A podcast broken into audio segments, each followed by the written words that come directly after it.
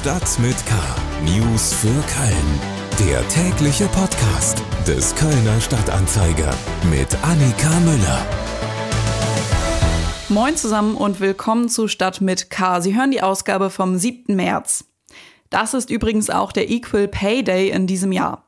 2021 haben laut Statistischem Landesamt Frauen in Nordrhein-Westfalen rund 17 Prozent weniger verdient als ihre männlichen Kollegen. Aber immerhin, der Gender Pay Gap hat sich in den letzten sechs Jahren kontinuierlich verringert. Hoffen wir, dass dieser Trend sich weiter fortsetzt. Bevor wir zu den Themen dieser Episode kommen, gibt es aber noch eine Eilmeldung. Wegen hunderter Corona-bedingter Ausfälle beim Personal verschiebt die Kölner Uniklinik bis auf weiteres einige planbare Operationen. Aktuell seien 689 Mitarbeiterinnen und Mitarbeiter des Universitätsklinikums mit dem Coronavirus infiziert oder in Quarantäne. Den massiven Anstieg an Corona-Infektionen in der Belegschaft führt die Klinikleitung auf die Karnevalszeit zurück, nach der auch die stadtweite Inzidenz sprunghaft angestiegen war. Heute in Stadt mit K. Kölnerin stellt ihre Wohnung Geflüchteten aus der Ukraine zur Verfügung. Russlandkenner Pleitgen hat Gefährlichkeit Putins unterschätzt. Und Stadt Köln spielt beim Ebertplatz auf Zeit. Schlagzeilen. Am Kölner Hauptbahnhof haben Feuerwehr- und Hilfsorganisationen Zelte für Geflüchtete aus der Ukraine aufgebaut. Bei der Anlaufstelle am Breslauer Platz sollen Geflüchtete medizinisch und mit Lebensmitteln versorgt werden. Außerdem werden Unterkünfte organisiert. In der vergangenen Woche erreichten schon einige Dutzend Kriegsgeflüchtete die Stadt. Laut UN sind schon über 1,5 Millionen Ukrainerinnen und Ukrainer auf der Flucht. Die Gewerkschaft Verdi hat für Dienstag zum bundesweiten Streik in kommunalen Kindertagesstätten aufgerufen. Das gewählte Datum ist dabei kein Zufall. Der 8. März ist Weltfrauentag. Gerade in sozialen Berufen seien vornehmlich Frauen tätig. In den Kitas sind es nach Gewerkschaftsangaben sogar 94 Prozent. Mit dem Streikaufruf reagiert Verdi auf die Abwehrhaltung der Arbeitgeber in der ersten Tarifrunde am 25. Februar. Auch in Köln werden viele städtische Einrichtungen betroffen sein. Eltern sollten sich daher schon heute informieren, ob die Kita ihrer Kinder am Dienstag geöffnet sein wird. Das Riesenrad kehrt zurück an den Kölner Zoo. Am Freitag soll das 55 Meter hohe Rad wieder in Betrieb genommen werden. Die Aufbauarbeiten auf der Wiese vor dem Tierpark haben schon begonnen. Es ist dasselbe Rad, das bereits vergangenen Sommer an der Rieler Straße stand. Mit einer Passagierkapazität von bis zu 252 Personen ist es eines der größten transportablen Riesenräder der Welt und wird geräuschlos von nachhaltigem Strom betrieben. Das Riesenrad wird für rund drei Monate vor dem Kölner Zoo seine Runden drehen. Köln zeigt sich mit der Ukraine solidarisch. Das wurde nicht nur am Rosenmontag bei der großen Friedensdemo deutlich, sondern zum Beispiel auch am Sonntagabend auf dem Lenauplatz. Bei einer Protestaktion von Greenpeace brachten Menschen aus dem Fädel zahlreiche Kerzen mit, aus denen sie das Friedenssymbol auf dem Platz bildeten. Und auch die zahlreichen Spenden, die beim Blau-Gelben Kreuz ankommen und von fleißigen Helferinnen und Helfern sortiert werden, zeigen den Handlungsdrang in Köln. Neben Spenden und Demonstrationen gibt es noch viele weitere Wege, um aktuell zu helfen. Kommen wir zu den Themen, die wir etwas ausführlicher besprechen wollen. Köln. Die Stadt Köln hat ein Kontingent von knapp 1500 Plätzen geschaffen, um Geflüchtete aus der Ukraine aufzunehmen. Aber auch viele Kölnerinnen und Kölner stellen privat Räume, Häuser oder Wohnungen zur Verfügung. Sie selbst wohnen dann entweder mit den Menschen aus der Ukraine zusammen oder ziehen zu Eltern, Bekannten oder Partnern. Das Engagement ist groß.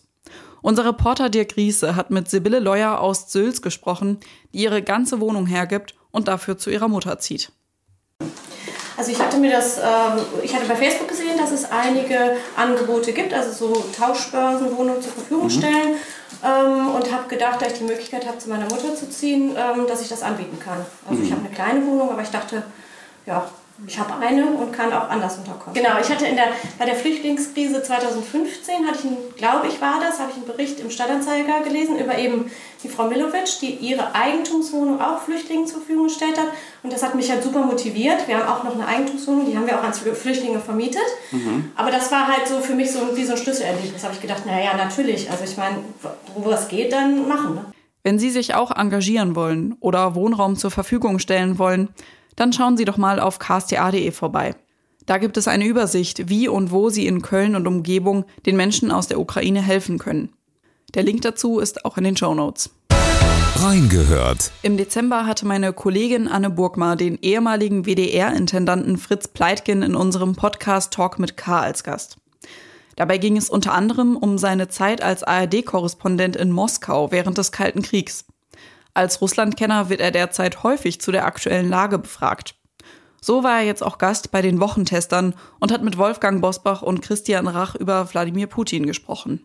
Ich hatte nicht geglaubt, dass er die Skrupellosigkeit besitzt, einen Krieg anzufangen, einen friedfertigen Nachbarn äh, zu überfallen wie die Ukraine. Damit hatte ich nicht gerechnet. Allerdings muss ich sagen, dass ich da ein bisschen fahrlässig war denn äh, dass er zum Krieg kein äh, besonders sperriges Verhältnis hat, das hat er ja in Syrien bewiesen, wo er seine Luftwaffe hat hemmungslos wüten lassen. Ich erinnere nur an die Angriffe auf Aleppo, die Zivilbevölkerung und jetzt äh, bekommen das die Ukrainer zu spüren. Das ganze Gespräch gibt es unter ksta.de slash podcast oder auf der Podcast-Plattform Ihrer Wahl. Da finden Sie auch den Talk mit K mit Fritz Pleitgen, wo er ausführlicher über seine Zeit als Korrespondent spricht. An dieser Stelle möchte ich Sie auch auf unseren Newsblog zum Krieg in der Ukraine hinweisen. Unsere Redakteurinnen und Redakteure aktualisieren den Blog fortlaufend und fassen dort alle wichtigen Ereignisse zusammen. Auch auf unserem Instagram-Kanal ksta-köln posten wir regelmäßig Updates zur Situation in der Ukraine. Köln Wer schon vor 2018 in Köln gewohnt hat, der mag sich daran erinnern, dass der Ebertplatz da ziemlich ja, traurig aussah. Und seitdem hat sich aber einiges verändert. Ähm, es gab dort verschiedene Kunstprojekte, ähm, große Schriftzüge, Umgestaltungen von Rolltreppen etc. Jetzt droht das Ganze aber wieder einzuschlafen und der Ebertplatz wieder vor sich hin zu vegetieren. Mir ist jetzt Paul Groß aus unserer Lokalredaktion zugeschaltet. Paul, was genau ist denn jetzt das Problem beim Ebertplatz? Ähm, ja, das ist eine Frage, die sich die Kölner Politik auch stellt. Hallo Annika. Ähm, der Ebertplatz äh, wurde von 2018 bis 2021 ähm, ähm, weiterentwickelt von der Stadt in Form einer Zwischennutzung. Äh, das heißt, viele erinnern sich vielleicht noch an diverse Ausstellungen und Kunstprojekte und ähm, künstlerische Gestaltung der Rolltreppen, die dort in den vergangenen Jahren stattgefunden haben. Ähm, die rechtliche Grundlage dafür war eine Zwischennutzung. Ähm, diese Zwischennutzung lief aber äh, 2021 aus und äh, der Rat hat die Verwaltung eigentlich damit äh, beauftragt, eine Beschlussvorlage für die Verlängerung der Zwischennutzung vorzulegen. Äh, und die Frist dafür äh, ist jetzt schon seit einem Jahr abgelaufen. Ähm, die Sorge ähm, ist jetzt zum Beispiel bei Bezirksbürgermeister Andreas Hubke von den Grünen groß, dass die Verwaltung das Thema bewusst außen vor lässt. Das ist natürlich auch eine Geldfrage, denn auch so eine Zwischennutzung, ähm, die kostet ein paar Euro ähm, äh, im Haushalt und ähm, ja, die Verwaltung tut sich da gerade ähm, aus Gründen, die sich der Politik nicht ganz erschließen, schwer, ähm, eine Beschlussvorlage vorzulegen, die eine weitere Zwischennutzung äh, ermöglichen könnte, bis der Platz dann tatsächlich langfristig umgestaltet wird. Und warum braucht man dann überhaupt so eine Zwischennutzung? Warum kann man nicht einfach sagen, ähm, wir gestalten ihn jetzt direkt um, wenn das sowieso geplant ist? Ja, ähm, da äh, hängen riesige städtebauliche Projekte dran. Äh, zum Beispiel ist die Frage, ob, der, äh, unterirdisch, ob die unterirdische Passage des Platzes erhalten bleibt oder nicht, äh, völlig unbeantwortet. Ähm, das weiß man noch nicht. Ähm, die äh, Christiane Seiger von den Grünen, ähm, die stadtentwicklungspolitische Sprecherin der Fraktion ist, hat zum Beispiel gesagt, wir lassen eine ebenerdige Variante äh, sowie eine Variante mit Erhalt der Passage prüfen. Ähm, das ist also äh, noch unklar. Ähm, und diese Baumaßnahmen, die würden ja auch Jahre andauern. Das heißt, das ist wirklich langfristig gedacht. Andreas Hubke, der Bezirksbürgermeister, hat auch gesagt, durch die weltpolitische Lage steht gerade ohnehin in Frage, wie schnell so kommunale Bauprojekte ähm, in großem Umfang umgesetzt äh, werden können.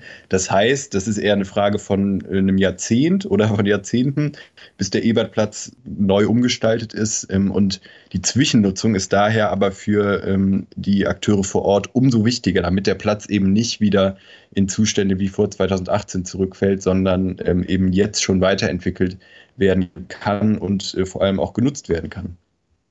Dann hoffen wir mal, dass die Verwaltung da bald mal was tut. Ähm, Gibt es da irgendwie schon eine zeitliche Orientierung, wann da jetzt was passieren könnte?